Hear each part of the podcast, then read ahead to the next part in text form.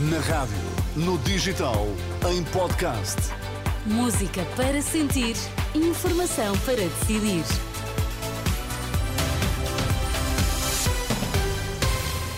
Notícias às 5 com a Ana Rita Borda de Água para já os destaques. Bom dia, Rita. Bom dia. José Luís Carneiro diz avançar com processos disciplinares e criminais aos agentes policiais responsáveis pelo protesto de segunda-feira durante o debate.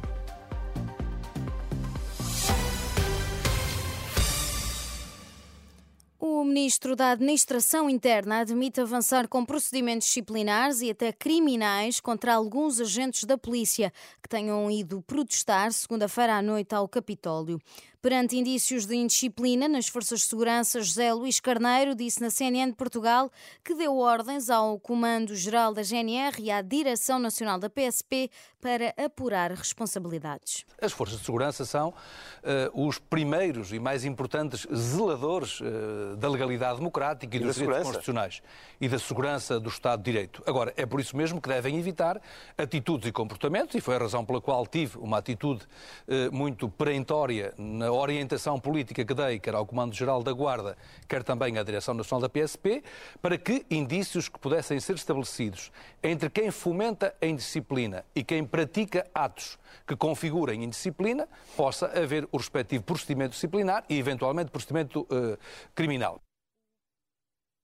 O porta-voz da plataforma, que junto aos sindicatos da PSP e associações da GNR, admite alguma irregularidade no facto de os polícias terem se concentrado num protesto não autorizado.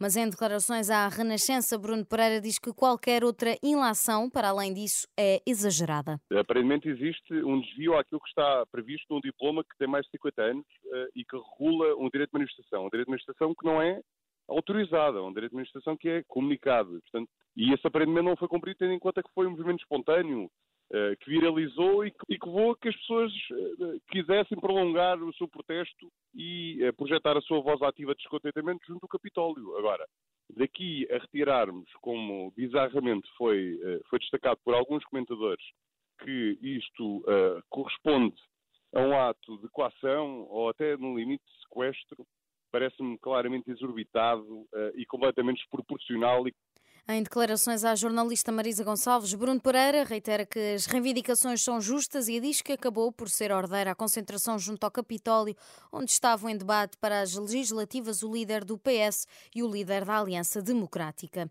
Na noite desta terça-feira, Pedro Nuno Santos esteve em Faro, onde no auditório da Escola de Hotelaria e Turismo, pequeno para os muitos apoiantes socialistas que marcaram presença, enumerou as promessas que tem anunciado no programa do PS e voltou a atacar uma direita que diz ser uma bagunça.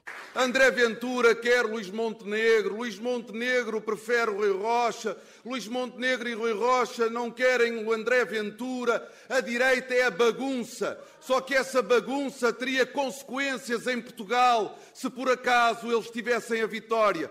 Consequências na estabilidade económica e social do nosso país, consequências na execução do PRR, consequências na nossa imagem externa.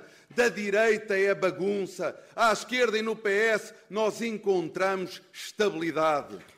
Em 40 minutos de discurso, o dirigente socialista falou ainda dos desafios que a região do Algarve enfrenta no campo da saúde, educação, habitação e também da situação de seca. O sarampo continua a ganhar terreno. A Organização Mundial da Saúde admite que até ao final do ano, mais de metade dos países no mundo podem vir a ser classificados como de risco elevado.